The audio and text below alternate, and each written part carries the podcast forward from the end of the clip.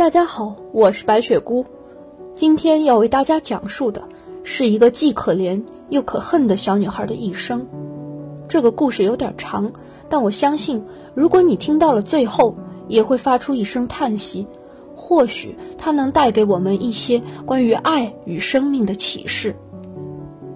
那是一个普普通通的日子，学校像往常一样正常上课。这个班级正在上小朋友们最喜欢的科目之一——图画课，因为可以和老师同学一起创作出自己想象中的世界。稚嫩孩童的画笔下，总是充满着天真和梦幻的美好。然而，在老师查看交上来的美术作业时，却看到了一张极其怪异的图画，顿时后背袭来了阵阵寒意，一股恐惧的气氛笼罩在了他的四周。这张画上画了一个倒在地板上死去的小男孩，旁边还画着一个瓶子，上面写着“药片”二字。小男孩的附近还有一个警察正在前来查看情况。这凝固的黑暗画面显然不应该是一个孩童脑海里会出现的场景，而在这张作业纸上还写着这样一段文字：星期天，我和罗拉从小径上走下来。看到有许多人围绕着一间白房子，我们走上前去问这里发生了什么事。原来人群中间的空地上躺着一个死了的男孩子。感到不安的老师赶紧找来了画这张图的学生，一个十岁的小女孩，名叫玛丽·弗罗拉·贝尔。在一番询问后，老师安慰玛丽贝尔，让她不要为了死去的小男孩的事情感到害怕，警察叔叔一定会抓到凶手的。好心的老师认为，一定是小女孩玛丽贝尔知道了最近本地发生的那起残忍的案件，抑制不住内心的恐惧，才画下了这样的重现画面。恐怖的杀人案，作为成年人的老师知道后，都感到了不寒而栗。而对于一个十岁的孩子来说，更应该是超出了他的心理承受范围。原来，在这个普普通通的小地方——英国伦敦郊外乡村史考伍德，就在最近几天发生了一起男孩被害离奇身亡的案件。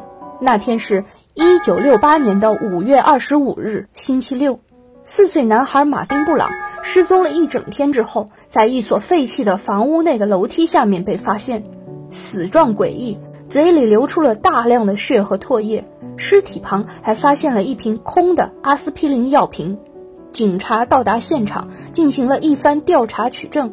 经过法医的仔细检验，暂时无法确定马丁的真正死因。只是从颈部的淤伤痕迹和空药瓶来看，初步判断可能是被人活活掐死，或者是投毒杀害。警方在询问马丁的妈妈时得知，马丁在小的时候曾在爬楼梯时受到惊吓而跌下过楼梯，于是当地报纸就以“四岁小男孩可能受到惊吓后跌下楼梯致死”为标题进行了报道。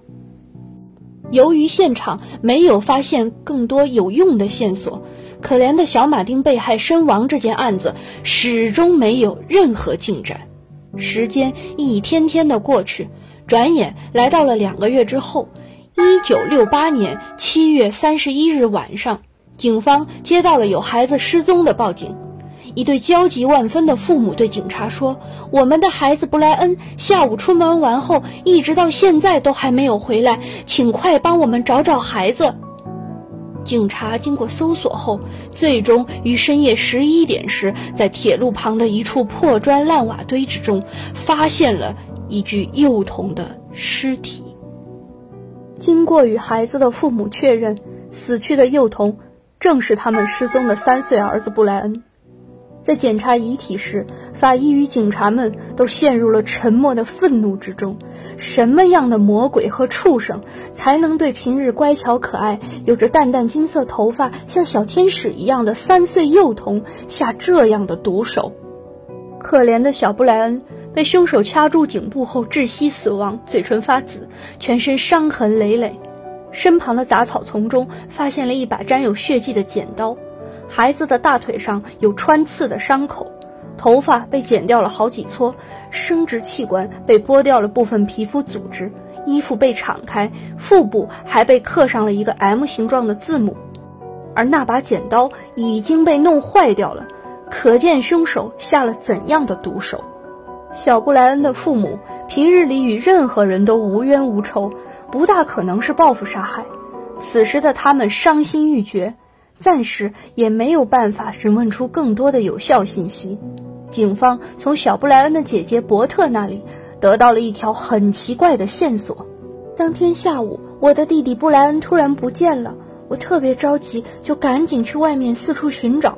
在路上遇到了两个女孩，她们特别热心的要帮助我一起找布莱恩，然后走了好长时间，走到了那个铁路的旁边。其中一个女孩怪怪的笑着，然后指着不远处的一堆破砖烂瓦对我说：“小布莱恩可能就藏在那里面玩耍哦。”当时我感到很害怕，却又不知道为什么，就是有一种不好的预感。我没有再继续搭理这两个女孩，赶紧掉头回家了。警方意识到这两个小女孩肯定知道点什么，有可能是在附近玩耍时目击了案发过程，甚至看到了凶手是谁。不然为何会准确地引导布莱恩的姐姐来到尸体发现的地点呢？当然，他们并不认为是这两个女孩杀死了布莱恩，毕竟他们也还只是很小的孩子而已。巧合的是，两个月前神秘被害的四岁小男孩马丁。也是在这附近一带的废旧房屋中被发现的，和刚刚被害的三岁小布莱恩年纪相仿，性别又都是男孩，而且都有被掐住颈部窒息留下的皮下淤血。这两件案子很多地方相似，警方认为应该是同一凶手所为。那么现在需要找到一个案情的突破口，当务之急是，首先必须找到那两个给小布莱恩姐姐带路的女孩子。问问看，他们究竟看到或者知道些什么？通过在附近一带的走访调查，警察从一名在附近玩耍的九岁孩童口中得知，他们两个常常在这附近一起玩耍，名字叫做玛丽和罗拉，年龄比我大一点，好像是玛丽十岁，罗拉有十三岁吧。警方派出的探员多布森，直接到附近的学校打听到了玛丽的班级。沟通之后，警察问玛丽的老师：“这个女孩平时在班级里有没有什么奇怪的举动，或者说过什么奇怪的话呢？”老师说：“平时她看起来普普通通，没有太奇怪的地方，只是在两个月前发生了那件小男孩马丁被害死亡的案件，她画了一张图画日记，给我吓了一大跳，我还安慰她不要害怕来着。”说着，老师便找出这张图画给他看。多布森探员感到非常吃惊，这不就是还原了当时的马丁案件现场吗？凭着多年调查案情的直觉，多布森探员敢肯定，玛丽与这两起案件一定有重要关系。警察接着询问了玛丽的一些同学，有学生对警察反映。玛丽贝尔之前不止一次的对我们说是他杀死了马丁，不过我们都不相信，觉得他和我们一样，只不过是小孩子而已，顶多是想引人注意才胡说八道的恶作剧吧。多布森探员找到了被害小男孩马丁家，准备询问下马丁的父母最近有没有回想起来其他的线索。马丁的妈妈理查森夫人说：“就在我儿子死去后的第二天晚上。”住在附近的小女孩玛丽贝尔和罗拉来敲门，说要找马丁玩。我只能压抑住悲伤的情绪，对他们说：“马丁死了，不能再和小朋友一起玩了。”没想到他们竟然一脸坏笑地说：“我知道，我们只是想来看马丁躺在棺材里的样子。”气得我把他们给轰走了，心想他们还只是孩子，也就没有往心里去了。接下来。多布森探员拜访了理查森夫人的姐妹，也就是马丁的阿姨。他对探员说：“马丁死去的第二天下午，有两个女孩找到我，并且问我：“马丁死了，你知道他死时的样子吗？”还没得到我的回答，他们就开始不停地描述马丁死时的惨状。我当时被他们这份突如其来的冒犯行为给震惊得一时语塞。他们看着我的反应，好像不是很满意，又继续像挑衅一样的刺激我，说道：“马丁死了，你感觉怎么样？难过吗？有没有很想他呢？你想要看看他死亡时的样子吗？我们可以带你去看看哟。”说完，他俩就发出了令人厌恶的刺耳笑声。我实在忍无可忍了，让他们赶紧滚远点。就算是小孩子恶作剧，也是有限度的吧。作为大人，我也没办法追究什么。只是他们的言语深深地刺痛了我，我印象很深刻。探员多布森也觉得心里很不是滋味。和马丁的阿姨告辞后，他要登门拜访的最后一个地方是刚刚失去三岁儿子的小布莱恩父母。他们对多布森探员说：“有件事情我觉得很蹊跷，应该让你知道。在我们的儿子布莱恩死去的前一天，有一个住在附近的小女孩玛丽贝尔来找过我们，说要告诉我们一个天大的秘密。他说是罗拉掐死了小马丁，就像这样。”他一边说，还一边用自己的双手扼住喉咙，吐出舌头，一副窒息的样子示范给我们看。我们当时觉得很诧异，因为马丁是别人家的孩子。按道理说，如果这个女孩玛丽知道真相的话，也应该是赶紧去告诉小马丁的爸爸妈妈会比较好啊。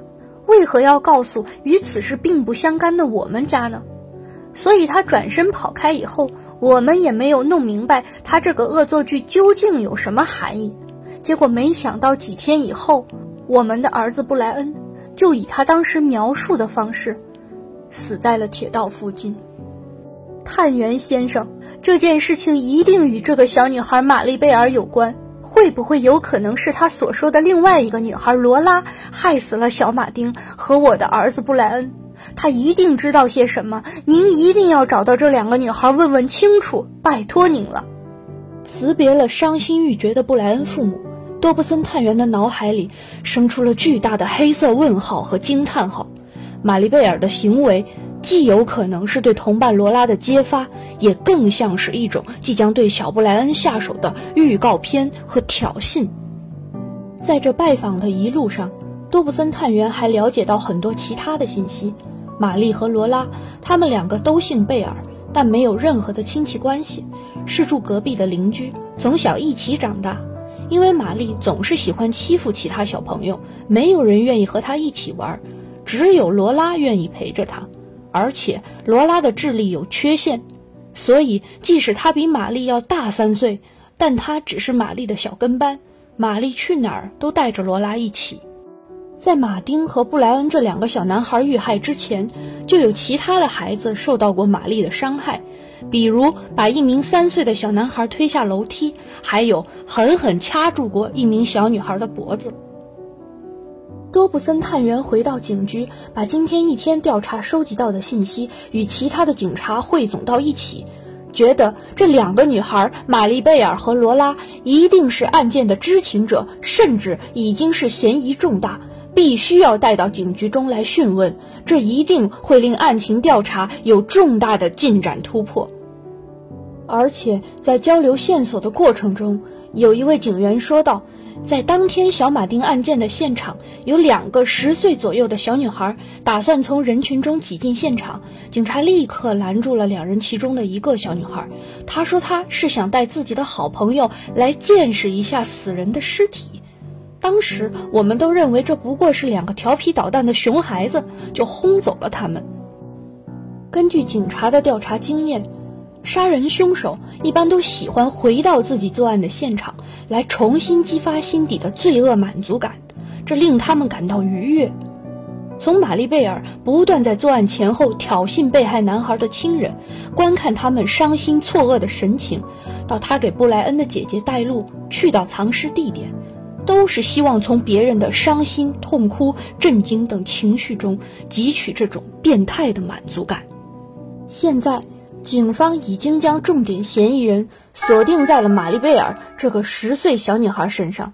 他们也难以相信，这样小小年纪的孩子怎么会做下如此深重的罪孽？心存善念的警察担心直接去抓捕玛丽贝尔，如果调查后不是他干的，他就只是知情人而已，会给他幼小的心灵造成伤害。所以警察还特别咨询了心理方面的专家，决定先旁敲侧击探一探玛丽的口风。随后，玛丽被多次邀请到警察局协助调查。玛丽贝尔声称，布莱恩死亡那一天，看到了一个八岁左右的男孩和布莱恩在一起玩耍，然后他们吵了起来，男孩殴打了布莱恩。后经过警方核实，那名八岁男孩当天在机场，拥有不在场的铁证。最令探员感到可疑的是，玛丽声称看到该男孩在玩弄一把坏掉的剪刀，而当时案发现场处于警戒状态，闲人免进。这把坏掉的剪刀是在小布莱恩尸体附近的杂草丛中发现的，而且带着血，与布莱恩身上的很多伤口相吻合。这是一件重要的保密证据，但玛丽却能清楚地描述出来，包括准确的剪刀损坏情况。为避免打草惊蛇，警察只是完整记录他的口供，没有质问他。在这整个协助调查的问话过程中。玛丽都充满了对别人的污蔑和编造的谎话，经常问东答西，岔开话题。这个看上去漂亮可爱的小女孩，有着与年纪不相符合的狡黠与圆滑老练，表情异常冷酷平静。